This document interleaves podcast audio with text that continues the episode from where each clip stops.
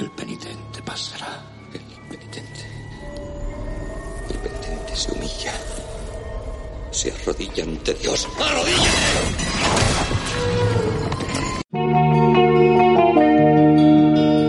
Hace dos años y un día que vivo sin él. Hace dos años y un día que no lo he vuelto a ver. Y aunque no he sido feliz, aprendí a vivir sin su amor. Pero al ir olvidando, de pronto una noche volvió. ¿Quién es? Soy yo, ¿Qué vienes a buscar? a ti, Ya es tarde. ¿por qué? Porque ahora soy yo la que quiere estar sin ti. Por eso vete, olvida mi nombre, mi cara, y pega la vuelta. Jamás te pude Vete, comprender. olvida mis ojos, mis manos, mis labios que no te desean. Estás mintiendo, ya lo sé. Vete, olvida que existo, que me conociste y no te sorprendas. ¿Qué pasa, mórbidos? Hemos llegado al cuarto y último, eh, eh, a la cuarta y última elección de nuestro tema, del tema que, recordemos, eligió Carlos hace tres temas atrás, que trataba del azar y así como mm, previously on Cinefagia Mórbida, Carlos expuso sus cositas de 13 Zametti, luego yo metí una película que a Carlos no sé por qué, vete tú a saber, no le pareció correcta. Luego vino Paco para inventar la plana con una película canónica sobre el tema. Y ahora le tocará a Ana, que veremos cómo defiende su opción. Y, nada, dar enhorabuena a todos los padres que hoy pueden salir por primera vez con sus hijos a dar una vuelta, los que quieran, que por fin parece que empezamos la desescalada de esta, de esta pandemia. Algunos se atreverán, otros no. Los niños verán un ambiente apocalíptico, llegarán a casa y tendrán pesadillas. O sea que todo bien porque tendremos nuevos cinéfagos. Oye, no es Dime. broma. A mí ayer me dijo el niño que él no quería salir. No es el único, ya o lo sea, he es escuchado decir, muchas más que veces. se está, se está hablando mucho de, de jiji jaja juju, pero es verdad que los niños tampoco quieren salir. No obliguéis a los niños a salir si no quieren. No. o sea, Habrá de todos, ¿no? el día 2 podéis salir a correr, no seáis mm, malas personas. Sí, sí, bueno, eso- bueno, eso está por ver todavía. A ver Bueno, eso semana. está por ver, pero es que hay muchos que se piensan que los niños ahora son perros. claro, entonces alquilemos niños a los vecinos que quieran darse una vuelta. Sí, esto... Pues sí, pasa, que está esto pasando, está luego al final vamos poquito a poco para luego perder lo ganado. Sí. Que tengamos cuidado y precaución, vaya. Eso está clarísimo y de hecho yo creo que lo han dejado claro si habéis visto algún psicólogo infantil que han salido muchos últimamente por la tele, han dicho que hay que respetar a los niños, que esto es para los niños, con lo cual si el niño quiere salir, genial, y se le explicará cómo, y si el niño no quiere salir, pues no pasa nada, ya saldrá, eh, tampoco hay que agobiar a la gente. Pero bueno, esto era un interín aquí para dar un poco de contexto al momento en el que estamos. Solo me queda saludar a Ana. Hola Ana, que ya has hablado, pero saluda. Hola, ¿qué tal, chicos? Saludar a Paco, que también ha hablado. Hola Paco. Hola, ¿qué tal a todos? Y saludar a Carlos para que sepáis que está ahí porque no habla, habla poquito. Hola Carlos. Pero me he reído antes. Sus risa risas, era, era mía. sus risas y sus tonos irónicos son los que más escucháis sobre durante el programa.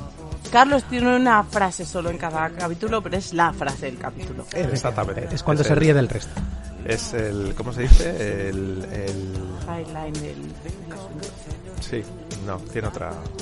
Sí, Cuando bueno. Schwarzenegger dice una cosa y es como lo de eh, eh, quédate clavado o volveré o... Punchline, Ah, un one-liner. One-liner, gracias, sí. De nada. Bueno, pues ya que estamos todos presentados y sabemos dónde estamos y en qué movida nos estamos metiendo, pues Ana, dinos qué has elegido y por qué. Bueno, yo primero quiero, por petición del público, nuestro preciado y amoroso público, definir, o sea, va- vamos a explicar una cosa que ha creado mucha controversia en este programa. En esta- Esto en me esta está entrega, recordando a sí. cuando Rennie Harling intentaba decir que aquello no era una copia. Pero dale. Sí. No, no, quiero dar contexto porque eh, yo entiendo eh, que se haya creado un poco de confusión al respecto y voy a defender un poco a Héctor, que es el damnificado en esta ocasión, porque yo voy defendiendo a un ser vivo por programa. Ah, bien. Me toca. Es como mi buena acción del año. Me lo convalidan con el podcast. Bueno, em, cuando se lanzan los, los temas, tampoco es que seamos unas personas muy concretas, ¿vale? Entonces, Carlos en su mente tenía muy claro cuál era el tema porque él conocía su película, ¿vale? Y entonces él lo expuso como que el tema iba a ser la suerte. Así en general. Luego, cuando ves la película de Carlos, entiendes hacia qué tipo de suerte va dirigida la película. Pero claro, la suerte en general, podríamos hablar de suerte, fortuna, azar. Mm, es mucho más amplio. El problema No, no, es que no. viendo las películas de Carlos, entiendes que la suerte de Carlos era un poco más acotado. Mi frase literal fue, pues había pensado en pelis en las que el azar es importante. Vale, pero es que el azar es importante en, muchos aspectos. Entonces, eh, pues efectivamente, incluso en, el tema de la película del pobre Héctor sí que lo pone. O sea, es decir, ya, ya se mencionó. El azar es importante. El azar es Superimportante. importante a su manera. Si querías limitarlo de otra manera, tenías que haber sido más concretito. Oye, O ¿cómo sea, la a próxima vez el azar es importante, pero no queremos la jungla de cristal. Entonces el tema queda acotado. Vale, y a no partir te de la van ahora, a- Claro. en, en todos mis temas va incluido el y no quiero la jungla de cristal. No, esto solo puedes usarlo una vez, el comodín del veto. Pero sí puedes ser un pelín más concreto. El azar es importante en eh, la trama completa de la película, o el azar es el punto fundamental de la película, porque el azar en la película está. Claro, hay películas que se quedaron no fuera, que estuvieron a punto de entrar, como Serendipity. Ujú. Sí, sí, Y- esa fue. y esa o sí sea, que- esa fue sí, Y el efecto mariposa, que yo que recuerde también se dijo. Exactamente, claro. Hay películas que sí, que es el, el- el punto el, el- el punto central de la, de la trama, es la casualidad. Y el, y el- Claro. Pero bueno, Y el yo no voy a defender bueno, más la mía, que si no tiene la mala suerte de verse dos veces en la misma situación, no hay película. Así que, bueno, es que yo creo que es de cae de cajón de madera de pino de tabla. Yo apoyo la elección de, de Héctor a su manera y justificar que, que esto funciona así. Vaya, que suerte hay, fortuna y azar, y que en mayor o menor medida afecta la trama de la película. Ahora, que no se considere que tiene tanto peso, pues específico. Ahora quiero ver cómo. Ana defiende las suyas. Venga. Bueno, hombre, o sea, no me va- la mía es más fácil de defender que la tuya, así que no Ujú. tientes. No sé Bueno, venga, hablamos de la suerte, la fortuna y el azar, como decía ahora. Que son esas cosas que hacen que todos los españoles sigamos jugando a la lotería en Navidad o echándolo ciego los jueves, vaya. Pero en Hollywood la suerte siempre tiene otros derroteros. Y en el podcast hemos hablado de señores que repiten destino cada Navidad. De gente que se lo juega a la ruleta rusa. E incluso algunos que decían confiar en la suerte para solucionar su destino que un poco trepa y tal, pero de eso iba.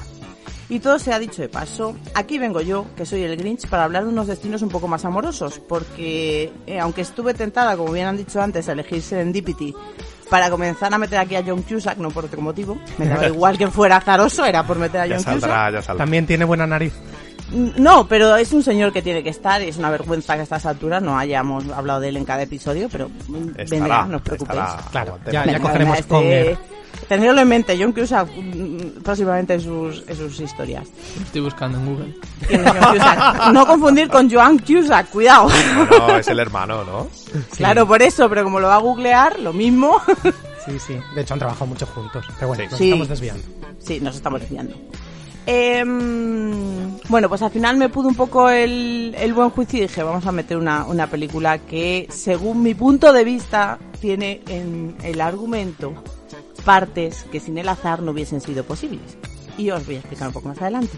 La película fue infamemente traducida en el español po- como Olvídate de mí. Señor Barish. ¿Cómo se encuentra? No, muy bien, la verdad. ¡Por Dios! Lo siento. ¡Están! Lo siento. Oh, Solo pero- quería. Solo. trabajando. Lo siento. Lo siento. Venga, doctor. Gracias. No debería haberlo visto. Lo lamento.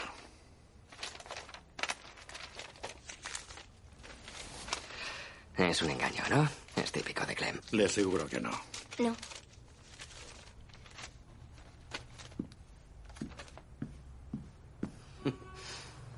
No existe algo así.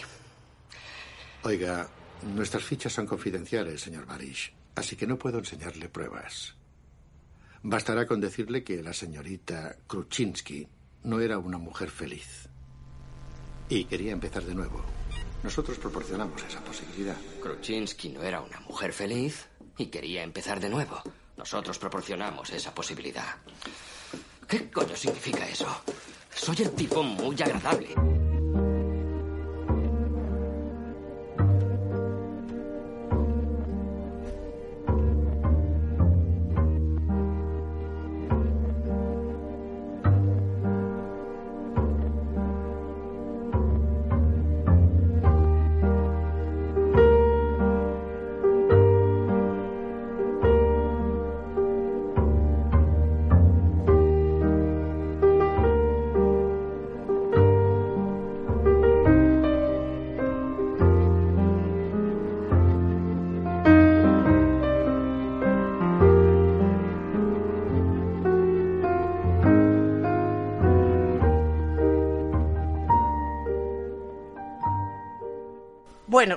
Ahora voy a intentar decirlo en inglés porque yo tengo un poco así todavía la, la forma de hablar un poco descoyuntada y el título en inglés no te creas tú que No mucho fácil. meterme en español, pero casi lo hubiese agradecido dejarlo en español, pero como soy una profesional voy al tema. Eternal Sunshine of the Spotless Mind. Ujú. o literalmente el eterno resplandor de una mente sin recuerdos. Y chicos, esto acaba de cumplir 16 años. Así Ay. que somos así de viejos. Ay, algunos más que otros, pero sí. Ay. Sí, sí, sí, no, cuando ves las, las cifras dices esto, esto va, esto va para atrás. Esta la vida estreno yo, o sea que... ¿Ves? Eh, ahí es a donde yo iba. bueno, se trata de una película del eh, mitiquísimo y friki Michel Gondry, que supongo que a muchos no les dirá absolutamente nada, pero vamos a intentar solucionarlo en un momentito. Es un director de origen francés que empezó su carrera en el mundo de los videoclips musicales, en grupitos que a lo mejor suenan de algo como, no sé, por poner algunos, ¿eh? De Chemical Brothers, Bior o Kelly Minogue, por poner algunos. Todo el mundo le ha hecho un videoclip a Bjork, ¿no? Sí, Yo bueno, creo que sí. sí, Voy a pero todo el mundo raro. Voy a buscar en mis prácticas, a ver, que yo creo que ahí lo hice. da, da para un trabajo de fin de carrera, ¿no? Bueno, y aparte del mundo de los videoclips, eh, también desarrolló su carrera en el mundo de la publicidad. Como dato curioso, eh, consta como el inventor del bullet time. ¿Sabéis lo que es el bullet time todos, Sí, no? claro. El efecto Sí. de Matrix de las balas a cámara lenta. De hecho, lo Vale. había metido en uno de los roles. En un videoclip de los Rollins y antes de eso en un anuncio de vodka. Mm. En Claro que 1998. Eso es un año antes de que se rodara Matrix. Visionario. Es un visionario, sí, que hay que quererle. Esta película fue una especie de puesta de largo en su filmografía, porque había hecho cortos con amigos, aparte de los videoclips y la publicidad, y alguna cinta francesa, pero que no había llegado ni a tener un gran éxito de público ni a salir fuera de las fronteras.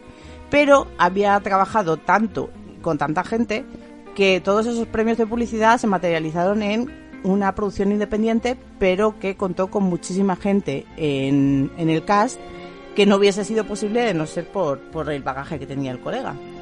La película se estrenó en 2004.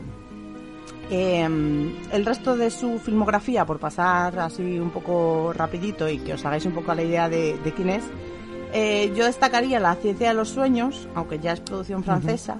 Luego hizo The Green Hornet, no voy a entrar a valorar lo bien o mal que lo hizo. Ahí Yo puedo valorar cual- un momentito, ¿eh? Ahí cada cual que rellene espacios. Y mi favorita, y creo que la del resto de los presentes, eh, Big and Rewind. Que es un homenaje a los amantes de los videoclubs y del cine en general.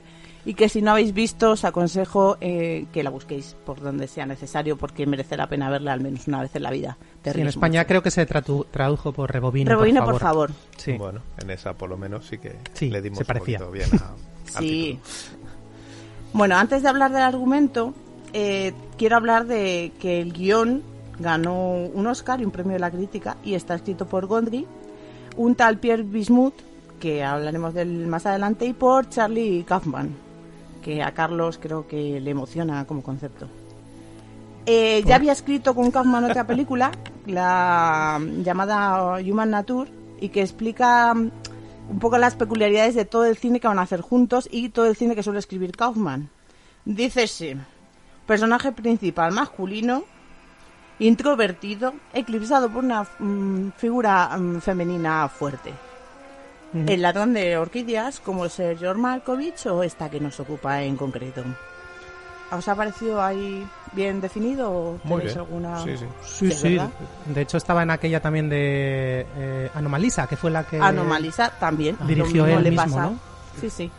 Maravillosa película que le gustó mucho a Carlos. Mm, Bueno, Me gustó bastante, sí. Sí, sí. Em, a mí no me disgustó, pero vamos, tampoco es que yo me muera por, por Charlie Kaufman. Me inquieta y me interesa, pero tampoco me muero por él. me parece muy curioso y azaroso em, eh, cómo nace esta película, ¿vale? Antes de hablar del argumento, os voy a contar un fragmento de cómo se les ocurre la idea y luego ya pasamos a explicaros la idea de la película entera, ¿vale? Em, el tal Pierre, este el que os contaba antes, Pierre Bismuth, era ya amigo de Gondry, ¿vale? Tenían juntos un grupo musical que se llamaba Wee, porque también es músico. Eh, y a la que acababan un concierto de estos tontos, que estaban ya con sus con cervezucas y sus cosejas, estaban en estas típicas conversaciones de bar, ¿no? Y se estaba quejando el Pierre de que su que tenía unas broncas memorables con la novia. Unas broncas eh, apoteósicas. Y que una vez se le ocurrió la posibilidad de que mm, le borrasen a- a- directamente a esa señora de, de su cabeza. Como si no hubiese existido. Así, lanzado al aire. Eh, Entonces el otro se interesó mucho porque el concepto le, le gustó. Le preguntó que si de verdad, eh, si pudiese hacerlo, si lo haría. O sea, si es consciente de las repercusiones que eso podía tener. Y el otro debía estar un poco hasta el moño y dijo que sí, que ahora mismo.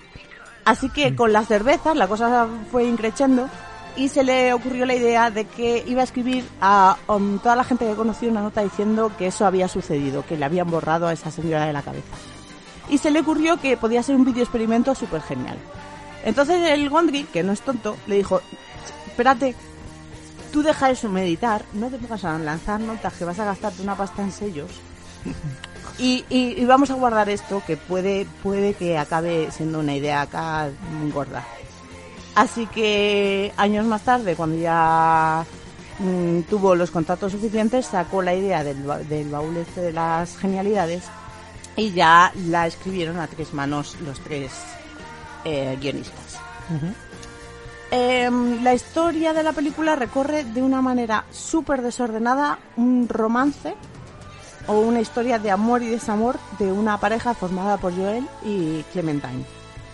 Ella es una mujer intuitiva, pero muy extravagante, salvaje, que se deja llevar por los sentimientos, que cambia de color de pelo en cada momento de su vida, que es fundamental para que pueda seguir la trama, porque eh, el orden es lo que tiene. Y luego Joel, que es un señor que es algo anodino, que deambula así un poco sin sentido por la vida, o al menos eso parece al principio. Eh, el misterioso arranque eh, es un encuentro como muy casual, mm, eh, que tiene que ver con un tren y un destino que no era el que tenían definidos en sus cabezas. Entonces, en ese primer encuentro eh, hay mucho de destino y mucho de suerte, pero además hay una gran dosis de imaginación. Porque eh, imagínate que es, es esto lo que intenta contarte la película, que tú puedes, eh, tienes la posibilidad de borrar algo de tu memoria, ¿vale? Lo que sea, algo que no te guste, tu mascota que se ha muerto, una pareja que te ha roto el corazón o el peor jefe que has tenido en tu vida, ¿vale? Seguro que eso os ocurre en 1200 ejemplos. Pues resulta que esa empresa existe, ¿no? Y Clementine decide usarla para borrar a Joel de su mente. Pero esto no lo vamos a saber porque los derroteros del, del señor son inescrutables y esto no lo mm, sabe ninguno de los dos en el motel que se conocen. Eh, la cosa es que han pasado juntos muchos momentos, buenos y malos, y acaban volviendo a enlazarse para intentar explicar esta película eh, de una manera como muy confusa y con mucho drama, ¿vale?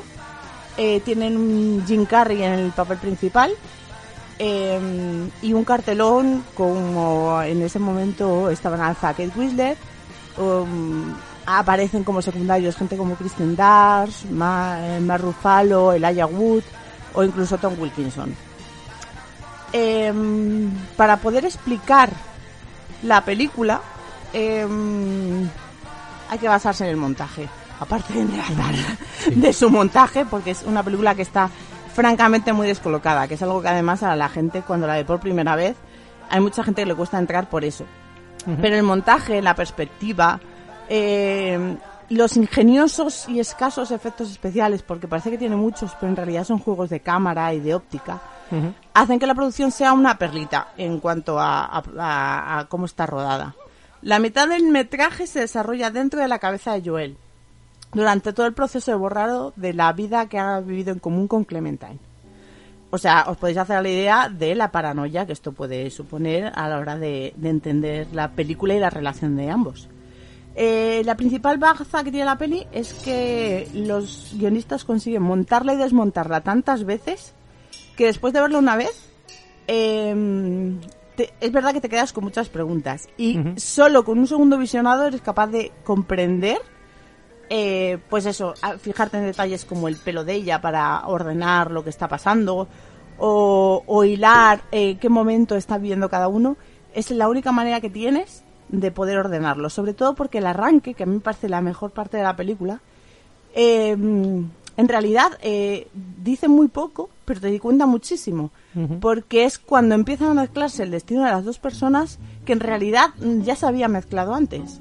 Entonces, durante esos 20 primeros minutos, porque son 20 minutos enteros de presentación, estás conociendo el inicio de una pareja que ya se conoce. Entonces es como súper curioso, porque eh, es muy complicado conseguir tanto tanta conexión, que ya entiendes luego por qué tanta conexión, eh, en tan, y además es bastante tiempo, que en tu mente no es tanto, pero luego me puse a contarlo y digo, son 20 minutos lo que ha estado presentando, cosas que luego va a desarrollar, es muy, muy, muy complicado. Claro, pero son dos personas que en realidad no se conocen a nivel consciente, pero se conocen a nivel manera- subconsciente. Es Exacto. como muy raro. Entonces tiene una conexión ahí que, que, que además conociendo el personaje de Joel desde el principio, que se le ve el muchacho que no tira para adelante, que es una cosa que le... Vamos, que es que si no la habéis visto tampoco quiero seguir tirando para allá. Pero mm, mm, centraros mucho si no la habéis visto en revivir esos, o si la habéis visto en revivir esos 20 primeros minutos. Porque solo reviviendo esos 20 primeros minutos eh, la película cobra muchísimo más sentido. Em, pues después de estos dos personajes, em, eh, te das cuenta de que bo- cuando borras algo de tu memoria, eh, no tiene por qué mm, desaparecer, sino que hay una parte, eh, unos hilos que mm, tú ignoras y que hacen que puedan volver a unirse porque el destino existe. Porque es mucha suerte que te vuelvas a encontrar con una persona que has borrado de tu cabeza. Pero es que esto llega a pasar en la película hasta dos veces. Entonces, hay conexiones que por mucho que mm, hables de recuerdos, esas conexiones existen y están ahí. Y es un poco a lo que se agarra eh, a lo largo de esas dos relaciones en las que en las que está hablando. No es lo mismo borrar a tu mascota muerta, que por mucho que quieras conectar no existe, que conectar dos almas que en teoría deberían de estar unidas porque se complementan. Bueno, se complementan. Es, la película es bonita por eso, porque tiene mucho blanco y mucho oscuro. Tiene unas broncas memorables y unas eh, discusiones de pareja muy reales eh, que en el fondo es lo que hacen que, que, que ser tan diferentes haga que, que al final quieran estar juntos. Bueno, se considera que la película es de culto, ¿vale? Los indies raritos la, la adoraron desde el principio, pero es cierto que cuando se estrenó eh, hubo críticas de lo más dispar, ¿vale? En España, además, gracias a la terrible traducción del título, pues eh, propiciaron mucho el chiste. Ya sabéis, lo de olvídate de mí, encantado de la vida. Eh, que oye, hay que reconocer que cuando se ponen ingeniosos con los títulos, pues pagan estas cosas. Eh, una de las principales críticas, que luego con el tiempo quizás es una de las cosas que más llaman la atención a bien, eh, leyendo críticas de la época, es que pusieron a caer de un burro a Jim Carrey y a Kate Winslet, porque decían que no pegaban ni con cola. Madre mía. Ay, Dios mío. Esto está escrito. La crítica. Yo opino igual, ¿eh? Eh, ¿Tú bueno, piensas igual? ¿No lo shipeas? Cero shipeo. Cero Lo de toda la película. Pues eh, es, es lo, es lo que hay. A mí mm, reconozco que quizá me pasó eso un poco la primera vez que la vi, pero luego ya cuando la vi más veces, pero porque el personaje de Joel al principio se hace un poco infumable. Y luego ya cuando lo ves con otros ojos ya le coges un poco de cariñín. Luego también mm, hubo muchas críticas a eh, el desorden de lo, del montaje. Que supongo que es gente que no habrá visto nunca Memento. o Ni que- Fiction, ni... que cuando le ponen uno de dos semanas antes le colapsa la cabeza y le explota. Porque tampoco es tan complicado. Es verdad que es confuso hasta que por fin encaja, pero no es, no es como de salir y decir no me he enterado de nada. No, es, es bastante obvio de ordenar, pero bueno, debe ser que hay gente todavía, las estructuras clásicas ahí funcionan y si no funcionan, pues no funcionan. Otra de las grandes críticas fue que los eh, secundarios eran muy odiosos. Que yo diría que a lo mejor odioso es el Hobbit, el, el Wood. Pero porque, Pero su personaje es odioso. Claro. No tiene más, pero entre que el muchacho estaba intentando quitarse el- el- la coletilla del cine comercial, que su papel no tenía mucha... tiene su importancia, pero no era un papel tan principal como en lo que estaban acostumbrados, no sé, la gente yo creo que iba a ver la película pensando que era otra cosa, una gran comedia romántica. Y Yo se encontró no, con esto y les explotó el- la cabeza directamente. No sé. Yo no opino igual. Yo creo que todos los secundarios son odiosos. Son... a- tienen a haber ser hecho una odiosos, crítica pero en tiene esa su época porqué. tú, entonces, ¿no? ¿Perdón? Que podías haber hecho una crítica, ¿no? En esa, en esa época ahí está. Quizás fue mía. En línea. Esa crítica que ¿Qué está leyendo Ana. en realidad estoy hablando de Carlos, que lo tengo como amigo en Final Affinity. Bueno, em, a mí la, la película sí me parece que, que con el paso del tiempo es verdad que no ha perdido, no es una película que con el visionado digas como envejecido. Eh, sí me sigue pareciendo una rareza y una y muy bella en algunos aspectos porque visualmente es brutal. Y mm, sí me sirve para meditar sobre si estamos o no predestinados. Y para charlar sobre el amor, las cosas del querer, todas estas cosas tan bonitas. Pero bueno, a ver qué opinan mis compañeros, porque como están en plan Grinch, Bueno, están en plan Grinch algunos. Yo, yo apoyo, oye, ya sabes que me apoyo para ti, Héctor. Yo cero grinchismo en esta. Eh, eh, Carlos, si quieres, eh, dale y opina. Yo opino, pero yo no estoy en plan Grinch, pero sí que le veo que lo que ha dicho Ana tiene razón. Los personajes me caen mal todos, yo creo. Todos. Todos. También es verdad que a mí eh, Kate Winslet me cae mal de, o sea, de por sí. Le veo la cara y me da como, uff, qué pereza de mujer. Y no a mí esto qué. sí me pasó. O sea, hubo una época en la que sí. Yo puede que cuando la vi por primera vez, que es verdad que yo al principio fui un poco Grinch con esta peli, sí que la tenía un poco de tirria. Pero ahora, después, con el paso del tiempo, de- las veces que la he visto después, le he aprendido a querer casi. No sé, tengo un poco indiferencia barra pereza. Tampoco es que la odie. Pero bueno. Y, pero en realidad la película a mí sí me ha gustado, ¿eh? No, no- Yo la vi prim- primera vez cuando tenía 20 años, así, que me la recomendaron muchísimo y la vi y creo que no la terminé porque me estaba rayando y aburriendo. Pero como yo a mí me dije, esta te tiene que gustar porque le gusta a todo el mundo, la volví a ver poco después y me gustó, me gustó más. Bueno, Así muchas veces son los momentos. cansado. Sí, efectivamente. Y esta vez que la he vuelto a ver, me ha gustado incluso un poco más. Pero mm, aún así, yo obviamente no shipeo nada la relación. Me parece que.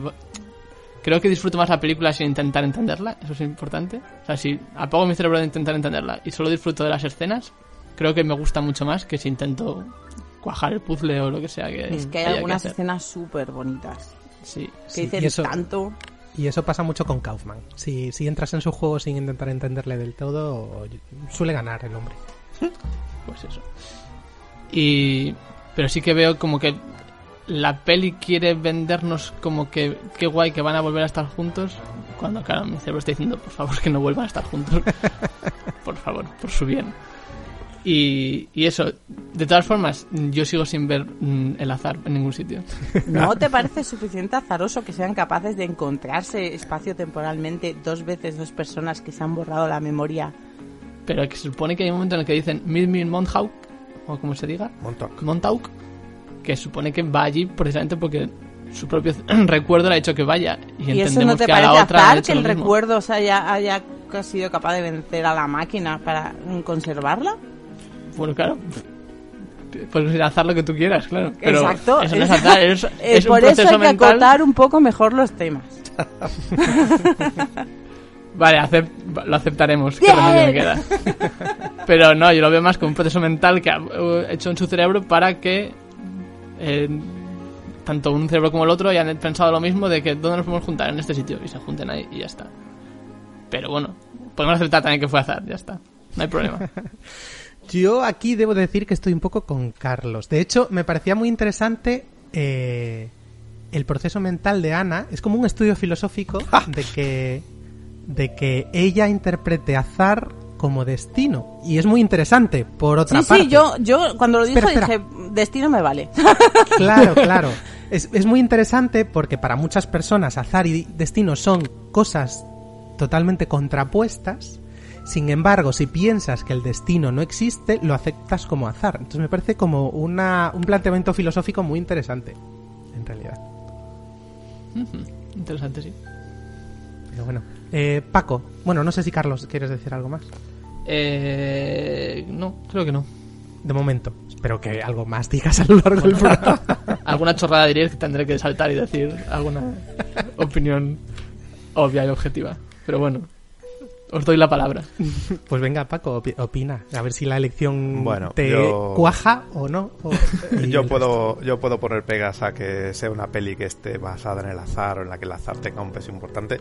Es verdad que tiene dos momentos que sí, que son, que son el, el- el momento eh, que, que intenta racionalizar Ana, pero sobre todo el momento en el que, en el que él, eh, por casualidad también, encuentra al, al, al otro pretendiente de la, de la protagonista ahí en la librería y es cuando empieza a mojearse. Si no pasa eso, no hay película tampoco, porque le borra Ujú. la memoria y adiós. Eh, pero me alegro mucho de que haya salido este tema, de que Carlos haya elegido este tema, porque me alegro mucho de que Ana haya elegido esta película, porque es una de las películas de, de mis películas favoritas de los últimos 20 años, vamos, de este, de este siglo. A mí me parece que, que Gondry se marca un pedazo de ejercicio de estilo con todo el equipo que tiene, eh, tanto artístico como, como técnico a su a sus órdenes y marca una forma de contar las cosas y de y de, y de eh, explicarlas en, en lenguaje visual que a mí me parece impresionante. Es decir los, los, el, el- el plasmar cómo se te olvida algo en, en, en, en imágenes me parece de una de una belleza. Pocas veces me vais a oír hablar así de horteramente en este programa. Me saca el Impresionante. de Paco. Sí, sí, sí, sí, porque esta, esta película, de verdad, eh, eh, recuerdo, os he comentado que fui a verla de, de estreno y de rebote, porque era, ah, bueno, pues una de Jim Carrey. Joder, madre mía, Jim Carrey, el tío de la máscara otra vez. El cartel era sospechoso porque salía Jim Carrey riéndose con una con una con una especie de tira de periódico en la en la en la en los ojos en España y más sospechosa era todavía la el, el, tagline el, el, el- la línea promocional del, de la película que era ¿qué darías por quitarte un mal rollo de la cabeza? Entonces, Sí, España somos así. ya. Efectivamente, entonces fuimos a ver una película con Jim Carrey, con Frodo, con la de Titanic y con la del vampiro. Que fue por lo Ah, que la gente les por explotó las la cabeza, risas. claro. Efectivamente, sí, sí, sí. Yo, yo sí que me acuerdo que eh, al eh, no me acordaba de la crítica negativa, pero sí me acuerdo de la del, del, eh, la sensación de, de qué narices, qué, qué, qué- qué- qué película más bodrio me he visto, porque no sabía ni lo que ibas a ver. Entonces, eh, eh, la, la película sí que entiendo que pueda desilusionar en ese sentido. Eh, pero a mí, me, a me fascina, me maravilla. Cada vez que la veo, y es, y es cada vez que la veo, me parece una película impresionante. Las escenas que tiene en, en, eh, tanto dentro del sueño como fuera del sueño, en el hielo o en, la, o en esa playa en invierno, eh, me parecen eh, perfectas. Me parece muy cerquita de la, de la perfección. La forma tan sutil que tiene, eh, bueno, que, va más, más bien eh, más que sutil, increciendo, de mostrarte el, el, el olvido gradual de los recuerdos eh, sobre una persona me parece me parece tremenda también y bueno eh, habéis comentado que los actores pueden llegar a ser odiosos. Yo qué queréis que os diga Eh, el, tema central de la, de la peli es el, el, el, el daño que nos pueden hacer los recuerdos eh, pues porque además eh, normal- normalmente nos acordamos de lo muy bueno o de lo muy malo. Eh, en este caso el, el daño que pueden hacer los, los recuerdos y, y el, y el sentido que podría tener o no el, el dejar de olvidar una persona que ha sido importante para, para ti es el, el, el- agujero que le queda al protagonista bueno a a lo- incluso a los secundarios en la cabeza es, es eh, una muestra de que no te puedes olvidar o no puedes separar los buenos recuerdos de los malos, quedarte solamente con los buenos, no sé qué, eso, eso es una, es una utopía. Eso, el, eh, lo que hay que hacer es eh, tenerlo todo en la cabeza, o bueno, lo que nos pasa, no, no hay otra. Bueno, a esa conclusión llega algo al final. Claro, claro, En exactamente. pleno borrado es cuando se da cuenta de que, Exactamente. a pesar de todos los momentos horribles y espantosos, No quieres. eh, no quiere olvidarla claro, porque no, ha eh, sido importante claro. Para él. Claro, y, y te tienes que pasar por un proceso así para darte cuenta de que no tiene sentido y no y no y no, bueno, no, no tenga sentido, es que no quieres hacerlo. Y yo creo que el, el, el, el final va, va también en línea con esa película, sin querer sin querer sin querer hacer, o sea, con esa tesis, en- sin querer hacer spoiler. Es un, es un final que puede ser eh, feliz o que pueden venderlo o que puedes creer que te lo están vendiendo como Uf. feliz, pero a mí me parece un final Sí, demoledor. de todo menos feliz, me parece. demoledor, me parece, Sí, para sí. los dos protagonistas y para, para todos los pobres amigos y familiares que tengan alrededor, que vaya tela. Eh. Me parece muy ingenioso el, el- el sacar una, una empresa como de pseudo tecnológica para borrarte los, los recuerdos. Digo, El pseudo- casco, dime que te gusta el casco. Sí, el sí, casco sí, de borrado El, cas- tan el casco que parece una, una permanente peluquería es una pasada. El Amstrad que se, el Amstrad portátil que se marcan aquí para, para sacar el escáner de cerebro es una pasada. Eh, me parece que eh, va muy en línea luego con todo lo que hace Gondry, que es, es sacar ese mundo así como medio analógico, medio tecnológico, medio mágico, que luego va funcionando también en, la, en las pelis.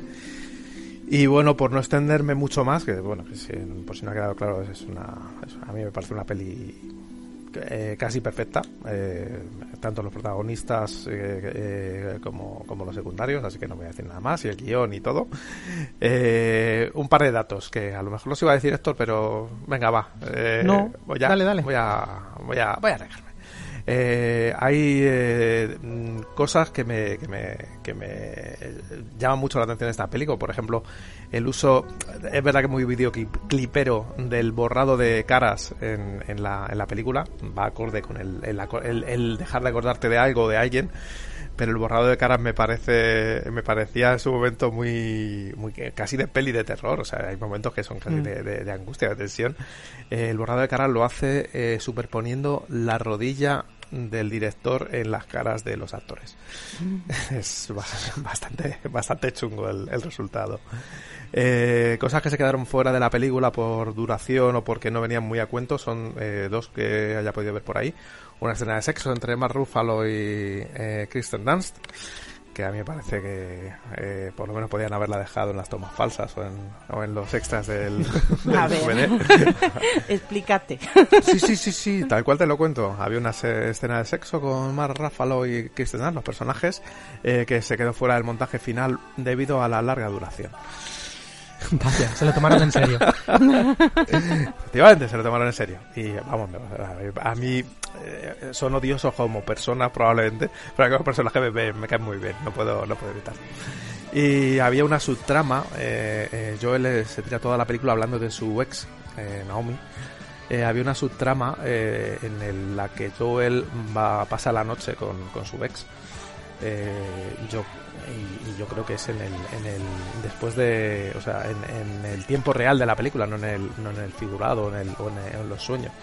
Eh, esto habría sido yo creo un, un error total eh, Mm. haberlo haberlo incluido en el montaje final. Esto es una historia entre dos personas y, y una tercera yo creo que queda totalmente quedaría totalmente fuera de lugar. Eh, dato curioso la ex eh, de eh, Joel era Ellen Pompeo alias eh, doctora Meredith Grey Así que bueno, supongo, supongo que le dolería bastante haberse quedado fuera de una peli como esta en el montaje final, pero bueno, el año siguiente ya ah, consiguió Ya su papel que, lle- que lleva defendiendo 15 años ahí en la televisión. Y bueno, y hablando de gente que pudo salir y no sale en la película, eh, hay que decir que para el papel de eh, Elijah Wood eh, estuvo optando Seth Rogen hasta el final, Ujú. Ah, lo cual habría sido todavía más creepy, yo creo, en mi, en mi opinión.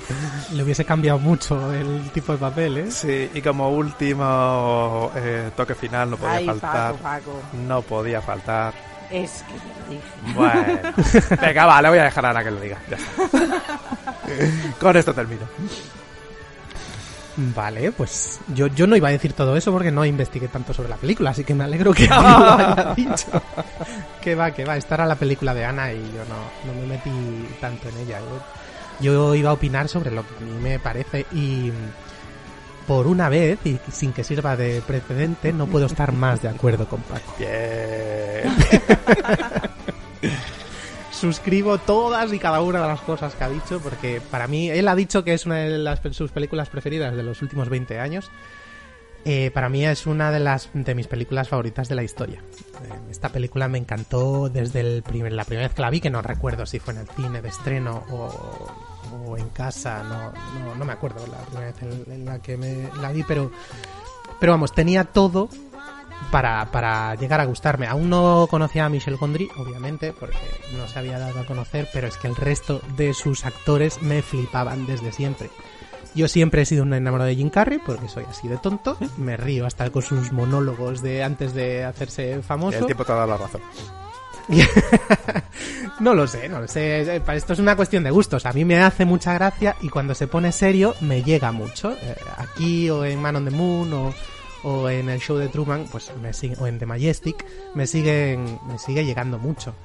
Eh, me gusta Kate Winslet desde que la vi en Criaturas Celestiales y de ahí para adelante. O sea, me parece una de las mejores actrices británicas, eh, pues eso, de, de su edad, o sea, de su rango de edad. Y me gustan todos. Me, Elijah Wood es un tipo encantador que ahora está produciendo películas maravillosas, Maravillosas. De, de, de terror cósmico. Maravillosas todas. Maravillosa todo. Efectivamente. Eh, me, quizá, quizá, bueno, Mark Ruffalo es Hulk, vamos, que, que vamos a, a decir más de él. Es increíble. Y me gustan, me gustan todos. Y Michelle Gondry y, mm, y Charlie Kaufman me empezaron a gustar desde esta película e intenté verlo todas ellas porque eh, eso, pues ya han dicho eh, que Michelle Gondry ha hecho La ciencia del sueño y Rebobine por favor, que son dos peliculones. Para mí, la mejor no es Rebobine por favor, la que más me gusta es Olvídate de mí. Y lo de, de Green Hornet se lo vamos a perdonar, porque bueno, un resbalón lo tiene cualquiera, no pasa nada. Pero es que en esta película es Michelle Gondry en su totalidad. Su máximo ese, esos estilos videocliperos que antes decía Paco, que, que muchas veces incluso te llega a compararlo un poquito con Edgar Wright en algunas cositas. Pero bueno, la unión de los genios creativos de, de Gondry y Kaufman hace que la película esté tan trufada de cositas. Es, es impresionante. Eh, Cualquier otro director hubiese puesto, pues yo que sé, unos cuantos detalles, tres o cuatro cosas. Estos dos tíos, la mente de estos dos tíos consiguen llenar toda la película de descubrimientos, tanto visuales como, como, como desde el guion la parte de Joel de pequeño, cuando está escondido debajo de la mesa y con unos efectos visuales que casi siempre son artesanales, como ha dicho Ana, es maravilloso. Eh, la escena de, de Joel bañándose en el lavabo, o, con todas esas perspectivas forzadas que yo me acordaba mucho al verla ahora otra vez de Dave Made a Maze. Sí, sí, sí. sí. Que yo creo que el, el director de Dave Made a Maze le tiene que flipar esta película y dijo, yo quiero hacer una escena que sea todo con, con, con esto, con perspectivas forzadas. Eh, los decorados de, de, algunos pasajes, con, con- de algunas escenas con pasajes secretos para que eh, sin cortar un, un mismo personaje pueda estar como en dos puntos a la vez. Es, está tan llena de cositas que me parece una maravilla. O sea, aunque, aunque te da igual la historia, aunque no estés entendiendo nada, que me parece muy difícil porque tampoco es tan complicado, si es verdad que lo desordena y lo hace más inter- para mí es más interesante desordenado, pero aunque eso supuesto. mismo no te apasione, aunque la historia te está dando igual o aunque eh, los personajes te caigan como el culo, me parece increíble solo ver lo que es capaz de hacer Gondry con una cámara y las perspectivas. Es impresionante. De hecho, ahora están otra vez juntos Jim Carrey y, y Michelle Gondry en Kidding. No sé si la habéis llegado a ver. No, he, he visto el arranque de la película, eh, o sea, de la serie, me parece tremendo, pero no, no, no he tenido ya. Vi la primera temporada y, y es, es brutal. Lo que pasa es que es súper deprimente. es, es- es algo tan Quizá no es deprimente. el momento. Quizá no. Quizá no, no es el momento. Pero bueno, es- es- siguen estando muy bien los dos. Ahora que Jim Carrey como ha como madurado, aunque después ha hecho Sonic y ha vuelto a hacer el payaso como siempre y estoy deseando ver cómo hace el payaso porque es el mejor payaso del universo. Bueno, con permiso de Robin Williams a lo mejor. Qué parejas. Eh, pero bueno, es- y me, me flipa también los 10 primeros minutos. Es que los 10 primeros minutos ya me tiene agarrado por los huevos. Es esa manera de sentar una semillita en el espectador, dándole a entender que hay algo raro en ese viaje que realiza Joel a la playa, con unos ecos apagados que al principio no tienes ni idea de por qué están ahí y luego se explica claramente y de hecho es imposible darse cuenta de que esos ecos están ahí la primera vez que los ves, que ves la película. La segunda es, es, como ha dicho Ana también, es que ya lo habéis dicho todo. eh, es una película para ver dos o tres veces porque van apareciendo cositas aquí y allá que, de las que no te habías dado cuenta y que eh, integran todo el guion de una forma maravillosa. Esos diez primeros minutos que hace que a mí por lo menos me interese muchísimo la relación entre Clementine y, Joel con, con- unas miradas y un pedazo de conversación. Esa manera que tiene de definir las personalidades de ambos personajes simplemente en una conversación en un tren que ya ves que ella está desquiciadísima y él es un, un, un soseras. Eh, el- los momentos de Joel con los pensamientos así en voz en off. No sé, es, es, es una jodida lección de guion de Charlie Kaufman. Ayer hablábamos un poco del guion de, de Woody Allen. Es muy bueno escribiendo, escribe muchas cosas, no pueden salir todas bien. Charlie Kaufman para mí es uno de los mejores guionistas también de la historia. A tomar por culo. Pues claro que sí, tienes todo el micro. En muchos momentos incluso me recordaba a Inside Out, por esa manera de, de desmenuzar los pensamientos y los procesos de pensamientos que tenemos. Ese momento en el que dices, escóndeme en, el- en un lugar más profundo, en tu humillación. Madre mía, en tu humillación. ¿A quién se le ocurre eso? Es que son maravillas con las que uno se queda o que va redescubriendo a medida que ve la película. Y tampoco pude, ahora claro, ahora que nos vemos todas las películas del tirón, no pude dejar de compararla con 13 Zametti, que fue justo la que vi antes, en aquel momento, y la diferencia entre tener una buena idea e ir a por ella a saco, es decir, esta es mi idea, voy a por ella, que es el caso de 13 Zametti, o intentar decorarla todo lo que puedas y enriquecerla hasta mm, formar un relato pues profundo en, en tantos sentidos, visuales, filosóficos, eh, de, de, mm, incluso de eh, estudio del, del proceso neuronal o de pensamiento. Son tantas cosas ahí metidas que eh, es imposible que salga a no ser que juntes a dos genios del tamaño de Charlie Kaufman o, y, y Michelle Gondry.